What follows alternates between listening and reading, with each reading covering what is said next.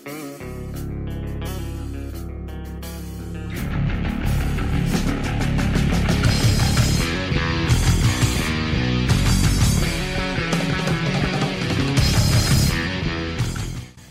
pessoal, bem-vindos a mais um episódio de Mil Crimes. Eu sou a Bruna e comigo lá de São Paulo está a Fábio. Oi, Fábio. Olá, tudo bom? Meu... Deixa eu, eu, eu tava. Ai, desculpa. Não, é porque eu queria só comentar aqui, ainda bem que ninguém assiste a gente, é só áudio, porque eu falo e vou mexendo nos braços, eu tava fazendo, eu percebi que eu tava fazendo. tava me apresentando, né? É. Então se apresente. Ainda bem que eles não podem ver a gente, porque eu tô parecendo um sei lá o que, né? Um... eu não tiro pijama faz um mês. Nossa, nem fale. Bom, Mil Crimers, vocês já sabem. É... Queria. Só... Vocês já me conhecem. Oi, pra quem não me conhece, eu sou a Fabi. É... Tem algum recado? Ou agradecimentos? Tenho, tenho então, sim. Fale. É... Deixa eu achar aqui agora. tá. Enquanto você vai fazendo isso, eu vou falar então. É, Beleza. No episódio passado, a gente pediu para o pessoal do direito para nos dar uma luz. E como nós temos os melhores ouvintes do mundo, nós fomos atendidas. É verdade. e a Amanda Caroline mandou mensagem para a gente falando que no Brasil o advogado tem que manter sigilo exceto que se considerar que o cliente pode machucar alguém ou colocar a vida de alguém em risco. Então é só se ele vai matar alguém, ele pode falar. Acho que é a mesma coisa com psicólogo psiquiatra também tem isso. É...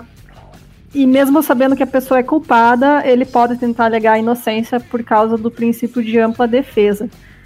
É... Tem liberdade total para defender a pessoa no júri.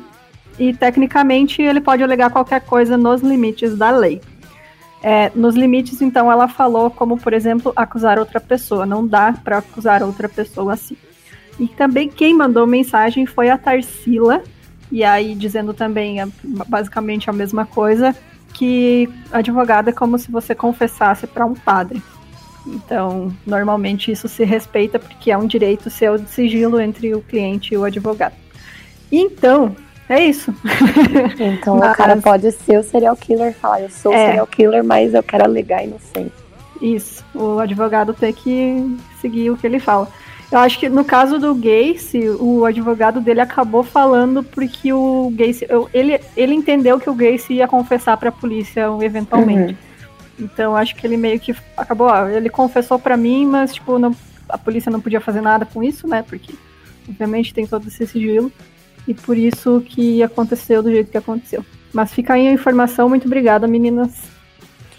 É, o meu recado é o seguinte: uma ouvinte nossa, a Jan Reis, inclusive vocês podem entrar lá no Instagram dela, é Jan Reis, J-A-N Reis, Janaína dos Reis. Ela é veterinária e ela tem um link para comprar ração, caso vocês queiram comprar ração para os animaizinhos de vocês ela ganha uma comissão. E eu estou divulgando ela justamente porque ela é veterinária, mas ela está sem renda nesse momento e a avó dela está internada. Então eu ia pedir para todos nós é, apoiarmos aí, né? Nós aqui do Mil Crimes somos todos uma grande família, inclusive uhum. é, quem quiser, quem precisar comprar ração para os seus bichinhos, não custa nada, você vai comprar só usando o link dela, não tem nada de mais caro, é tipo normal. Então sigam ela no Instagram e perguntem para ela. E caso algum outro ouvinte também é, esteja aí, a gente tem, sempre tem o nosso inbox aberto para vocês. E, cara, a gente tá aqui para ajudar vocês tanto quanto vocês ajudam a gente. De verdade, é, brigadão mesmo. Então, Fica é, só uma informação. Ela é de São Paulo, né? Ah, ela é de São Paulo. Isso. Deixa eu ver aqui. É... Eu acho que ela é de São Paulo, mas é assim, na verdade, qualquer esse link de comprar ração dela é de, pode ser de qualquer lugar, porque ela ganha a comissão mesmo assim, porque a ah, ração. Ah, é pela Pet Love, claro. É pela uhum. Pet Love. E a ração é tipo você pode comprar em qualquer lugar do Eles país. entregam. Ai, que legal. Uhum. Exatamente. Melhor ainda. Então, quem precisar comprar ração aí pros bichinhos, usem o link da Jana. É, vai lá no Instagram dela e vamos mostrar aí que a gente é esquisitinho, mas a gente é gente boa. É, aproveitando então essa de é, todo mundo nos ajuda, já vieram várias pessoas perguntar pra gente, ah, eu não tenho condições de ajudar no, no Catarse e tal, o que, que eu posso fazer, gente? A gente cresceu o podcast, o nosso crescimento é todo orgânico, o que quer dizer isso?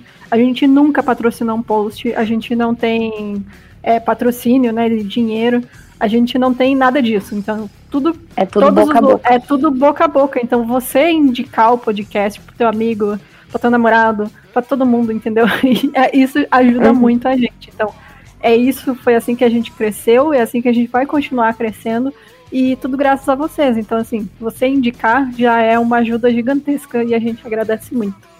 É isso. E é isso então, vamos pro episódio de hoje, que é o da Eileen, Eileen Wornos, que foi muito pedida já também. Então, Uhum. Bora lá.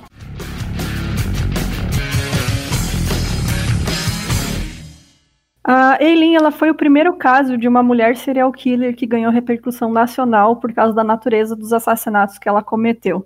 Eles eram muito violentos e, no geral, mulheres serial killers matam usando veneno ou de formas mais tímidas. A gente tem o caso, a gente já cobriu aqui da Belle, né? Uhum. que também era uma serial killer, mas realmente a Eileen chama atenção por causa disso. É, essas mulheres também costumam estar em grupo ou com um namorado, mas no caso da Eileen, ela se encaixa na categoria de drifter killers, que em tradução livre seria algo como assassina de caronas. É aquela pessoa que vai indo e vai matando, né? É. Ela vai, tipo, ela vai pedindo carona e vai matando o motorista, né? Ah, ela teve uma infância terrível, como a maioria dos serial killers. A Eileen Carol Pittman nasceu em Rochester, no Michigan, em 29 de fevereiro de 56. Ela era filha da Diane, Warnos e Leo Dale Pittman, que se casaram dois anos antes dela nascer. E seus pais eram apenas adolescentes quando ela nasceu, e ela já era o segundo filho do casal, sendo Keith o primeiro, que nasceu em fevereiro de 55, quando seus pais tinham apenas 15 anos. Cara, é muito novo. Muito. É, eles costumavam deixar Eileen chorando por horas sozinha quando ela era apenas um bebê. É, então, é aquela coisa, né? Criança, eram crianças cuidando de crianças, né? Sim. Que realmente o adolescente não vai ter muita noção de como cuidar de uma criança. Ainda mais duas, né? E É.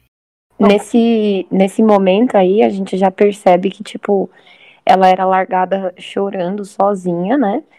E tem até um experimento russo que fizeram com várias crianças, tipo, para entender qual é a qual a consequência disso. Então, tipo, pegaram lá várias crianças e algumas eles iam e cuidavam quando chorava e outras não. Óbvio que é um experimento russo, né, gente? quem é que vai fazer isso, né? E aí, tipo, as crianças que não tinham, é, que não eram cuidadas nos primeiros anos de vida, elas desenvolviam algum tipo de distúrbio de afeto. Elas não conseguiam formar laços afetivos e, e isso meio que se repete quando você não tem é, afeto, né, e carinho na sua infância ali, ou então também não tem o tratamento psicológico adequado, né? o mínimo de atenção, né? Porque a criança chora porque ela quer alguma coisa. E aí, Sim, ela chorar e não acontecer nada, não, e o adulto lá cuidar dela, tipo, ela entende que, sabe, não tem ninguém ali pra cuidar dela. Então, claro Uhum. que ela vai crescer sem, conseguir. E acho que ela também entende que, tipo, quando ela percebe outra pessoa chorando, não sei o quê, é normal, não quer dizer É. nada. Exatamente. Não quer dizer nada. O pai de Aileen era muito violento e ele costumava espancar a sua própria avó, que foi a mulher que criou ele. Ele também tinha o costume de fazer maldades com gatos e pequenos animais. Então aí já vê que o cara é um pai massa, né? Já era um psicopata também, né? É, to- não, total, a gente vai ver mais pra frente. Quando a Aileen nasceu, seu pai, Léo, Leo, né? Léo, aqui pra nós é Léo. Ele estava preso por ter estuprado e assassinado uma menina de 7 anos. Em 1959, ele cometeu suicídio enforcando-se na cadeia. Cara, Em- é, o cara era tipo estuprador, assassino. pedófilo, É. estuprador, assassino, que mata bicho, bate na avó. Era É. realmente a pior pessoa do mundo. Exatamente. Em 1960, a mãe de Aileen deixou os filhos na casa dos avós maternos, Lori e Brita Warnos, e então nunca mais apareceu. Seus avós cuidaram deles como se fossem seus próprios filhos, juntamente com seus dois filhos, que aí eram os tios deles, né? E a Aileen só soube quem eram os seus pais, é, que na verdade os seus pais eram seus avós, quando ela completou 11 anos. Nossa, cara. Isso aí já é um negócio que deixa a pessoa meio bitolada também, né? Assim, Você- tipo, você ser abandonado pelo seu pai, pela sua. É. Não, seu pai tá preso, sua mãe te abandona, mas, tipo, seu pai é o pior ser humano da face da terra. Não, e por que, que os avós nunca falaram, sabe? Sei lá, Sim. talvez eu acho que pela, pela mãe ter abandonado, né? Eles não quiseram contar que eles não eram pais, mas realmente é, quando a pessoa descobre isso é muito complicado, né? E meio que, tipo, quando eles descobriram, aí, tipo. Aí os avós, na verdade, o avô materno, né? Ele começou a atacar o foda-se, sabe? Ele espancava todo mundo, tipo, não só os, o, a e o irmão, mas também os próprios filhos. E ele não tolerava nenhum tipo de mau comportamento. Inclusive, uma vez ela encontrou um gatinho e levou pra casa. E o avô dela matou o gatinho afogado e obrigou ela a assistir. Cara, é uma família de psicopatas aí. Sim, tipo, total. E aí ele também, ela não ganhava presente no Natal. A avó dela era alcoólatra, né? E ela não fazia nada a respeito, porque ela também tinha medo. E a a Eileen, ela dizia que seu avô abusava sexualmente dela, mas ela também negou isso muitas vezes, então não se tem certeza, porque ela, tipo, ela falava muitas coisas e depois mudava, sabe? Ela, tipo, ela tinha muitos problemas, assim. Tanto que é, os psicopatas, né, eles são. Tem três pilares, né, de, que podem se formar ali. Então tem o, a genética, Uhum. o abuso ou a falta de afeto. E- E ela tinha os três, né? Bom, a partir dos oito anos, ela começou a ir mal na escola. O QI dela era normal, mas ela tinha dificuldade de se comunicar. Ela falava como se ela fosse uma criança de oito anos, sabe? Nossa. Tipo, ela ficava, tipo, Ela ficou presa naquela idade falando É. daquele jeito. Exatamente. Mas ela, assim, se, tem umas cartas que ela escreveu pro melhor amigo dela e você consegue perceber que ela escrevia do mesmo jeito que ela falava e parecia mesmo uma criança, sabe? Uhum. E ela tinha muita dificuldade de se comunicar e por ter sofrido tantas coisas, ela costumava criar uns mundos fantásticos para ela poder escapar, né? Só que com o tempo isso foi se misturando com a realidade. Então ela ficava meio no mundo fantástico, na realidade. Só que o mundo fantástico dela era super violento e ela costumava matar as pessoas que faziam mal para ela. Então, tipo, não é como se ela estivesse indo pro País das Maravilhas. Hum. Como se ela estivesse indo pro Holocausto, sabe? Cara. É, bom, ela também não se desenvolveu emocionalmente, o que fazia com que ela tivesse baixa tolerância a frustrações e explodisse facilmente. Então, ela acabou ficando cada vez mais isolada e ela tinha apenas um amigo, que era chamado Dom, para quem ela escreveu muitas cartas durante toda a sua vida. É, esse como- o cara aí que eu falei. comentou, né? Com 11 anos, ela começou a trocar sexo por cigarros com os garotos de sua idade. Então, vários garotos disseram que perderam a virgindade com ela, e todas as vezes que ela tentava se aproximar de algum garoto, como uma namorada faria, ela era rejeitada violentamente, ou então diziam que ela estava mentindo. É, e aí, isso de- demonstra né, que provavelmente seu avô ou outro adulto abusou dela na infância, porque há um comportamento de vítimas de abusos sexuais que começam a entender sexo como moeda de troca. É, uma vez eu vi um profissional, acho que era um psicólogo, comentando que caso uma, uma criança, né, uma pré-adolescente, ela é abusada, ela vai ter geralmente dois tipos de comportamento. Ou ela vira hipersexual, que é o caso da Eileen, né? E Uhum. aquela aprendeu que aquilo ali é uma moeda de troca, enfim.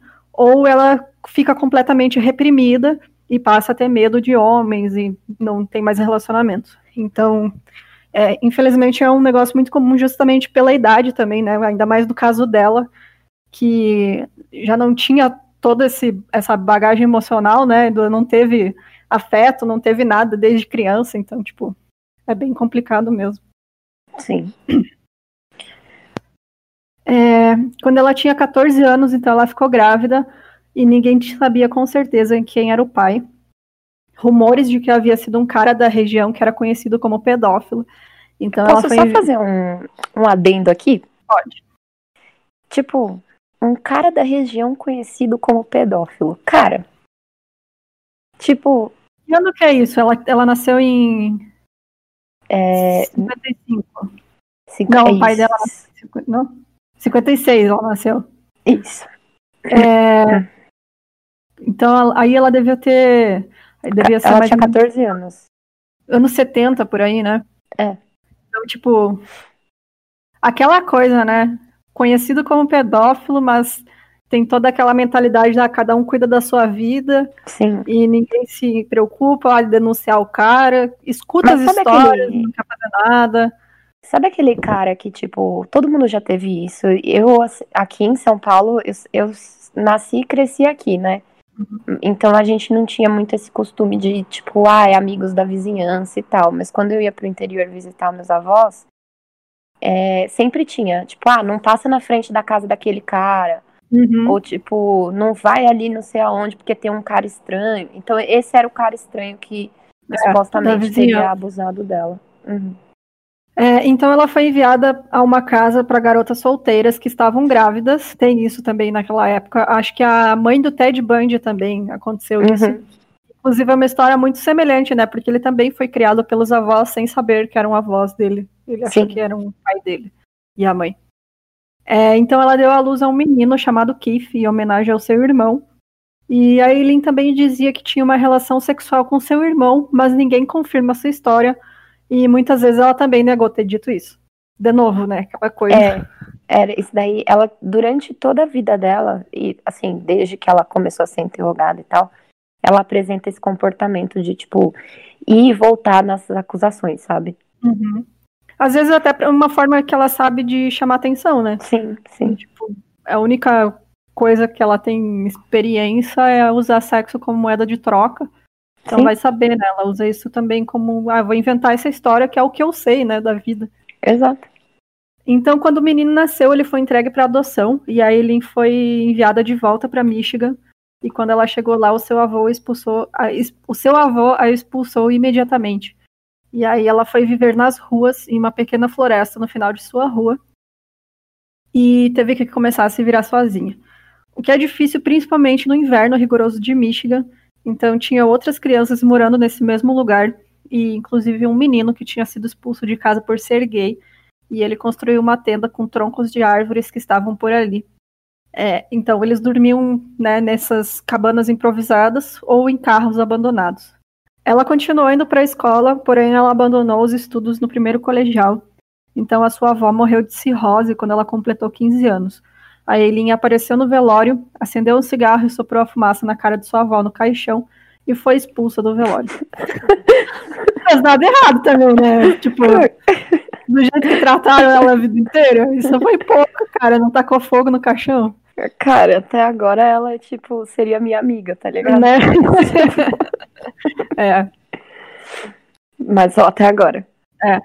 Porque assim, é óbvio, né? Tipo, é muito triste essas coisas que acontecem, mas ao mesmo tempo existem outras pessoas que também passam por essas coisas e não se tornam assassinos, Exato. serial killers, né? Então, tipo, é aquela coisa, dá pra entender, mas não justifica, né? exatamente.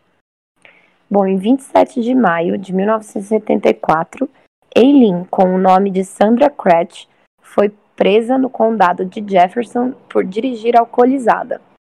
Conduta desordeira, que é ficar embriagada em público, e atirar em um veículo. Mas ela não compareceu ao julgamento e fugiu da cidade. Quando ela completou 20 anos, o seu avô se matou em sua casa por asfixia. Ele ligou o motor do carro, deixou rodando e fechou a porta da garagem. Nossa, tem muito caso de suicídio na família dela também, né? Sim, o pai dela e o avô O pai e o materno. avô, cara. É, bom, em julho de 1976, Eileen Warnos voltou a Michigan e foi presa por agressão e por ter atirado uma bola. Desculpa aí, gente. Mas, é. mas, ela tirou uma bola de sinuca na cabeça de um bartender. Tava loucaça brigando jogar bola de sinuca. Cara, parece eu, velho. Bom, quatro dias depois disso. Ramona, tá, desculpa. eu ouvi ela. Pode deixar isso no podcast. Tadinha, que foi? Que atenção. Bom, quatro dias depois, Kit morreu de câncer no, no esôfago e Eileen recebeu 10 mil dólares do seguro de vida e com esse dinheiro ela comprou um carro. O Keith era o irmão dela, né? Sim. E aí ela conheceu o Lewis Gratz, de 69 anos, que era dono de um clube de iate, tipo ricaço. E aí ela se casou com ele, mas ela continuava a se envolver em brigas de bar e aí ela foi presa. E aí ela continuou o seu comportamento, o Lewis já não estava aguentando mais, até que ela bateu nele com a bengala dele. Cara, essa mulher é muito doida, velho. Muito ela é doida, né, velho? É, realmente, aquela coisa, ela não sabe lidar com rejeição e com ser contrariada. Frustração, é. Frustração, e ela vira violenta. Exatamente. Bom, e aí, é... depois que ela bateu nele com a bengala, ela. Ai, gente, é muito besta, né? É porque ela bate nas pessoas com um objeto muito estranho. É, tipo, do nada, assim, sabe? Bom, ele, ele conseguiu uma ordem de restrição emitida no nome dele, porque aí ela não podia mais chegar perto dele. E aí também ele pediu a anulação do casamento. É, então, em 81, ela voltou para Dayton e ela estava morando com um homem chamado David Watts, que era um mecânico automotivo de 54 anos. E estava tudo certo até que ela perdeu novamente o controle em uma briga e agrediu o cara e saiu de casa. É, cara, realmente, né, meu, ela bate em todo mundo. Muito doida. Sim. É, então ela saiu de casa, tomou uma garrafa de uísque e comprimidos, colocou um biquíni e assaltou uma loja de conveniência. Cara, por que, que ela botou um biquíni? Tipo, mano, ela. Cara, ela simplesmente saiu putaça, tomou um gorozão e. Cara, é Botou muito doida, né? Biquíni pra ir assaltar uma loja de conveniência com uma arma, então ela saiu de lá com alguns trocados e dois maços de cigarro. um grande álbum, parabéns. Acho que foi tipo 37 dólares, Nossa, assim, cara, sabe? Foi nada. Nossa, não. E então ela foi presa enquanto ainda estava bêbada, e isso era parte do plano dela. Ela queria ser pega para que o David fosse chamado, pagasse sua fiança e a levasse de volta para casa. Porém, com a gravidade de um assalto à mão armada, ela foi condenada a três anos de prisão, dos quais ela cumpriu apenas um, e de lá ela colocou um anúncio pessoal em uma revista de motoqueiro e recebeu várias cartas. É, então, quando ela saiu da cadeia, ela escolheu um engenheiro de 49 anos que morava em Chicago e pegou carona até lá e aí, quando chegou lá, ela usava o carro dele para ir e voltar da Flórida para casa de seu antigo namorado, David, e eventualmente roubava coisas das casas dele. Deles, né? Dos dois. É. não, sério, cara. Tipo, não faz sentido as ações dela, assim. É tudo muito aleatório. É muito caótico, né? É muito caótico. Então, uma noite, após três meses nessa rotina, ela bebeu tanto que teve que ser hospitalizada. E é quando seu namorado termina com ela, porque ele já está cansado desse comportamento da Eileen. Ela não conseguia manter relacionamentos e também não conseguia controlar o seu temperamento. E isso, aliado ao álcool, né, causou vários problemas para ela. Então, ela decide voltar para a Flórida. E quando ela chegou lá, ela começou a andar armada. E aí ela foi presa por posse ilegal de armas roubo de carro e assalto à mão armada. Todas as vezes ela conseguiu fugir antes de descobrirem seu nome verdadeiro, já que ela usava vários nomes falsos. E aí ela teve um breve relacionamento com uma mulher chamada Tony, que a roubou. E aí em 1986 ela conhece a Tyra Moore em um bar gay chamado Zodiac. Tyra se mudou para a Flórida, vinda de uma pequena cidade em Ohio, onde não era aceita de, devido à sua orientação sexual. Elas viveram por quatro anos juntas, se tornaram inseparáveis e a Tyra não tinha cometido nenhum crime no passado. Ela tinha ficha limpa e na maior parte do tempo ela trabalhava honestamente como camareira de hotel. Quanto isso, a Aileen continuava se prostituindo pelas estradas e ela era assim que ela pagava as contas, né? E mesmo assim continuava com seu relacionamento com Tyra. Ela era extremamente ciumenta e em 4 de julho de 1987, a polícia de Daytona Beach deteve Eileen e Tyra em um bar para interrogatório sobre um incidente em que foram acusadas de agressão e agressão com uma garrafa de cerveja. Então, é bem a Eileen já, né? Em 12 de março de 1988, a Eileen acusou um motorista de ônibus de Daytona Beach de agressão. Ela alegou que ele a empurrou do ônibus após um confronto. E a Tyra foi é, listada como testemunha, né? Essa aí foi a primeira vez que elas foram levadas juntas para a delegacia e tal. Então, a primeira vítima, da vítima fatal, né, da Eileen, foi uhum. em 30 de novembro de 89. Olha aí, eu já tinha nascido. Eu também. é, o Richard Mallory, que foi um estuprador condenado, ele tinha 51 anos, era proprietário de uma loja de eletrônicos em Clearwater, que fica na Flórida. É, a Eileen alegou ter matado ele em legítima defesa. Dois dias depois, um vice-xerife do condado de Volusia, na Flórida também, encontrou o veículo abandonado do Richard. Em 13 de dezembro, o corpo dele foi encontrado a vários quilômetros de distância em uma área arborizada. Ele tinha sido baleado várias vezes, mas as duas balas no pulmão esquerdo foram a causa da morte. Foi nesse assassinato que a Eileen seria condenada. Outra vítima também foi o David Spears, de 43 anos, que trabalhava na construção civil e Winter Garden, também na Flórida. Em 1 de junho de 1990, seu corpo nu foi encontrado ao longo da Highway 19, em Citrus County, na Flórida. Ele foi baleado seis vezes, e alguns dias após a descoberta do corpo de Spears, o corpo de Charles Carskadon, de 40, Carskadon, de 40 anos, também foi descoberto no condado de Pasco. O trabalhador de rodeio de meio período havia sido baleado nove vezes no peito e no estômago. O primeiro foi em novembro e esses outros aí já encontraram em junho, né, do ano seguinte. Uhum.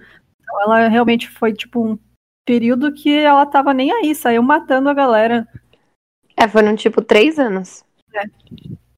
A polícia de Marion, na Flórida, encontrou o corpo de Troy Burris, um vendedor de 50 anos, em 4 de agosto de 1990, menos de uma semana depois que ele foi dado como desaparecido. Embora o corpo estivesse bastante decomposto, o médico legista conseguiu determinar que a causa da morte foram dois tiros no tronco. O major aposentado da Força Aérea, chefe de polícia e investigador de abuso infantil na Flórida, Dick Humphreys, foi encontrado morto no condado de Marion em 12 de setembro de 1990. O corpo estava completamente vestido e tinha vários tiros na cabeça e no tronco. O carro de Humphrey foi encontrado mais tarde no condado de Suwannee. Peter Sims, de 65 anos, deixou o centro da Flórida e seguiu para Nova Jersey em junho de 1990, seu, seu carro foi encontrado em Orange, em Orange Springs em 4 de julho desse mesmo ano. Embora o corpo de Sims nunca tenha sido encontrado, testemunhas escreveram duas mulheres perto do carro em Orange Springs. Elas seriam Eileen e Tyra. Em 4 de julho de 1990, a Eileen e a Tyra abandonaram o carro do Peter Sims depois de se envolverem em um acidente. Testemunhas que viram as mulheres dirigindo os carros das vítimas forneceram à polícia seus nomes e descrições, resultando em uma campanha na mídia para localizá-las. A polícia também encontrou algum dos, alguns dos pertences das vítimas em casas de penhores e recuperou impressões digitais correspondentes às encontradas nos carros. A Eileen tinha um registro criminal na Flórida e suas impressões digitais estavam arquivadas no banco de dados.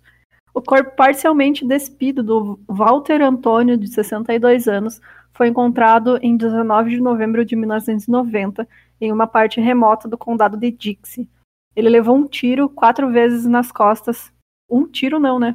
Não, ele levou quatro tiros. não, ele levou vários tiros. Tiro. É, ele levou vários tiros, então, quatro vezes nas costas e na cabeça. O carro do Walter foi encontrado cinco dias depois no condado de Brevard.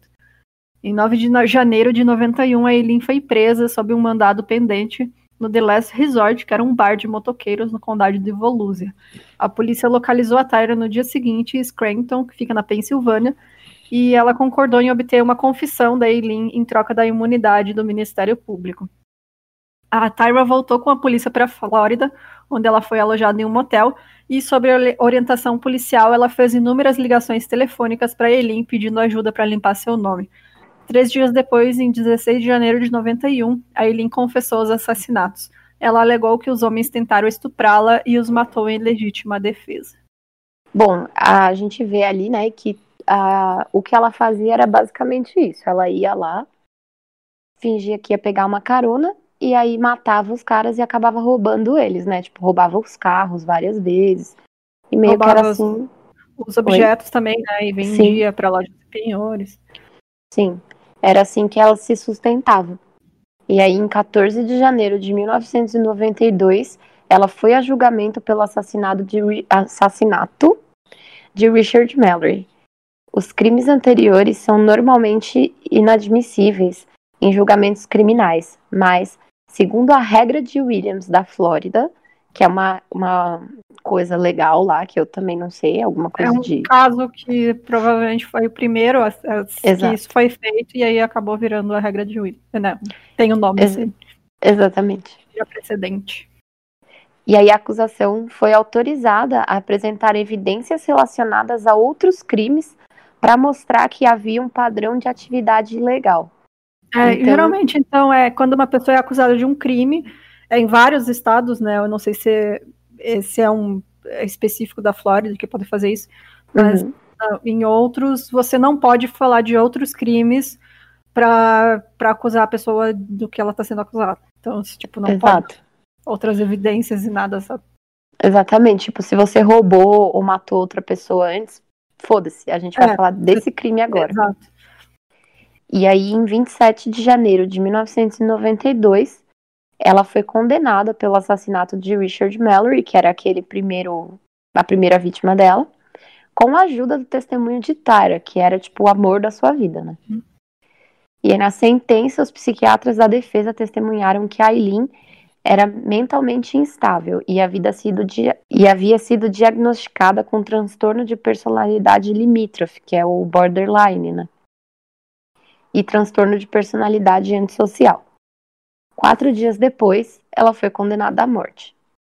Então, novamente, só para falar aqui, ó, o West Memphis, o Damian foi condenado à morte em duas horas. É. Essa aqui matou a caralhada de gente e demorou quatro dias para julgar. Então, ó, inclusive, é, a gente está preparando um episódio só de suspeitos do caso do West Memphis, né? Não, não, a Fábio não superou ainda. Não. Acho que nunca vai superar e tem mais gente aí que tá obcecada com esse caso. Exato. Então, Queria mandar um beijo pra é. Maite do Final Maite. Girl. Toda hora ela tá mandando coisa pra gente. Meu Deus, descobri tal coisa. Então, tipo, nos inspirou a fazer mais um episódio. Gente, a gente vai resolver esse caso. Juntos. É. Bom, mas outra coisa que, tipo. Enfim, Oi, não, foi, não foi comprovado, né? Mas obviamente você vê toda a vida dela, ela tem problema mesmo, né? Sim. Transtornos psicológicos, e mesmo assim ela foi condenada à morte. Então. É Exatamente. Bem, bem triste também, porque ela nunca teve.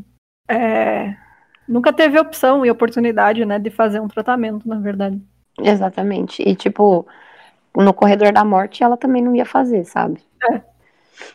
Bom, em 31 de março de 1992, Eileen não contestou a acusação dos assassinatos de Dick Humphreys, Troy Burress e David Spears, dizendo que queria acertar as contas com Deus, como ela disse. Em sua declaração ao tribunal, ela disse que queria confessar a você que Richard Mallory me estuprou violentamente, como lhe contei, mas esses outros não. Eles apenas tentaram começar. E foi isso que ela falou na, na, no tribunal. E em 15 de maio de 1992, ela recebeu mais três sentenças de morte. Bom, então em junho de 92 ela se declarou culpada pelo assassinato do Charles Carskadon e em novembro de 92 ela recebeu sua quinta sentença de morte. A defesa fez esforços durante o julgamento para apresentar evidências de que o Robert Mallory tinha sido julgado por intenção de estuprar uma garota em Maryland e que ele tinha sido preso em uma instituição correcional de segurança máxima que fornecia reparação a agressores sexuais. Os registros obtidos nessa instituição mostravam que de 58 a 62 ele foi internado para tratamento e observação resultante de uma acusação criminal de agressão com intenção de estupro e aí ele recebeu um total de oito anos de tratamento. Em 61, na ficha do Robert, os médicos anotaram que observaram que o Sr. Robert Mallory possuía fortes tendências sociopatas. Mas o juiz se recusou a permitir que isso fosse admitido no tribunal como prova e negou o pedido do novo julgamento da Eileen.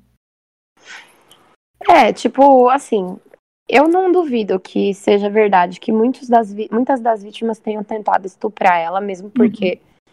tipo, é uma, uma garota de programa sozinha numa estrada, tipo, isso é comum, sabe? Sim. Infelizmente. Mas assim, óbvio que não é desculpa para ela matar. E, cara, vai saber, né? Tipo. Não, e assim, é, a situação, né? Se ela tem uma arma para matar eles, Exato. o cara tentar fazer alguma coisa, você pega a arma e fala, tá, me deixa descer do carro e pronto, sabe? Sim, não, sim. Não tem é que também, mesmo, né? É que também é americano tudo anda armado, né? Então, é. você pega, você tem que atirar. Mas eu acho que assim, devem ter casos sim que ela foi vítima de estupro uhum. e devem ter casos que ela só matou mesmo, sabe? É. Então, em fevereiro de 93, ela se declarou culpada pelo assassinato do Walter Antônio e foi condenada à morte novamente. Nenhuma acusação foi feita contra ela pelo assassinato do Peter Sims, pois seu corpo nunca foi encontrado. É, ao todo, ela recebeu seis sentenças de morte. Eles geralmente fazem vários julgamentos assim, justamente para caso você consiga recurso em uma, ainda tem é. outra. Então, em caso é, de caso, serial killer, é. é muito comum acontecer isso, eles não julgarem tudo ao mesmo tempo, quando não tem tanta prova, assim, né? Ou até que se tem, que é para garantir que a pessoa fique presa. Pois é, mas, meu, seis sentenças de morte, ela não ia conseguir recorrer disso tudo aí. Não. Ia... Uhum. Cacete. Bom, a Eileen Warren nos contou várias histórias inconsistentes sobre os assassinatos. Ela alegou inicialmente que todos os sete homens a estupraram enquanto ela trabalhava como prostituta, mas depois retratou a reivindicação de autodefesa. Então, tipo, primeiro ela ia se defender, depois parou. E aí ela deu várias entrevistas e a mais marcante foi com o cineasta Nick Broomfield. Quando ela pensou que as câmeras estavam desligadas, ela disse para ele que ela realmente tinha matado por legítima defesa, mas ela não suportava mais estar no corredor da morte, onde ela já estava há 12 anos naquele momento, e ela queria logo morrer. Então, o apelo de Eileen ao Supremo Tribunal dos Estados Unidos foi negado em 1996. Aí, em 2001, ela anunciou que não faria mais apelos contra sua sentença de morte, e aí ela pediu à Suprema Corte da Flórida o direito de demitir o seu advogado, interromper todos os apelos, dizendo: Eu matei aqueles homens, os roubei tão friamente quanto o gelo e faria isso de novo. Não há chance de me manter viva ou me liberar, porque eu mataria novamente. Eu odeio rastejar através do meu sistema. Estou cansada de ouvir essas coisas. Ela é louca. Fui avaliada tantas vezes. Sou competente, sã e estou tentando dizer a verdade. Sou alguém que odeia seriamente a vida humana e mataria novamente. E aí, um advogado de defesa argumentou que ela não estava em condições de fazer esse pedido. Mas ela falou que, cara, tchau, não quero mais. É. Então, o governador da Flórida, Jeb Bush, ele instruiu três psiquiatras a darem uma entrevista de 15 minutos para ele. O teste de competência exigia que eles estivessem convencidos de que a pessoa condenada entende que ela morrerá pelos crimes que está, e que está sendo executada. É, todos os três a julgaram mentalmente apta a ser executada. A ele então depois começou a acusar as mulheres da prisão de abusarem dela. A, ela acusou elas de mexer em sua comida, cuspir nela, servir as batatas cozidas da terra, com terra. Que... É, é tipo, terra. cozidas na terra, desculpa, é, gente. Às vezes eu, eu, eu só escrevo... pensei na música, né? As batatas da terra. Ela diz também que a comida chegava com urina. Ela também. Pera, é o morango do Nordeste? Sim. As batatas, até por isso que eu escrevi assim. Desculpa. Foi, foi, tava pensando na música também. Desculpa, gente. Ai, gente. Olha, esse episódio aqui tá uma piada só porque a gente tá nesse estado hoje. Gente, eu não sei o que tá acontecendo. Hoje tá muito difícil, cara. Tá, realmente. É, mas é bom, né? Precisa ter um alívio cômico, cômico que seja a gente, né? Não dá pra rir desse caso mesmo. A piada que é a minha vida. A piada somos nós. Então ela também alegou ter ouvido conversas sobre tentar perturbar ela, tanto que acabaria cometendo suicídio antes da execução e sobre o desejo de estuprá-la. É, tipo, as presas falavam assim que elas iam encher tanto o saco da Eileen até ela não aguentar mais, sabe? Sim. É, ela também reclamou de revistas, sendo algemada com tanta força que seus pulsos machucavam toda vez que ela deixava sua cela. Chutes em sua porta, ela era constantemente espiada por veteranas na cadeia, é, tinha baixa pressão de água e bolor no colchão. É, Aí, não é um hotel, né, gente? É, tipo... né, mas não precisa ter mofo no colchão também, é, né? Óbvio. Faz mal. É, a Eileen ameaçou boicotar chuveiros e bandejas de alimento quando oficiais específicos estavam no serviço. Ela disse o seguinte: enquanto isso, meu estômago está roncando e estou tomando banho na pia da minha cela. O seu advogado afirmou que a Eileen só queria um tratamento adequado e humano até o dia em que fosse executada. E realmente, né? É. mesmo. Acho justo, cara. Uhum. Para mim, não tinha que ter pena de morte, na verdade. Né? É, também. Já começa daí, né? Bom, durante os estágios finais do processo de apelação, ela deu uma série de entrevistas a Nick Brunfield, aquele repórter lá, né?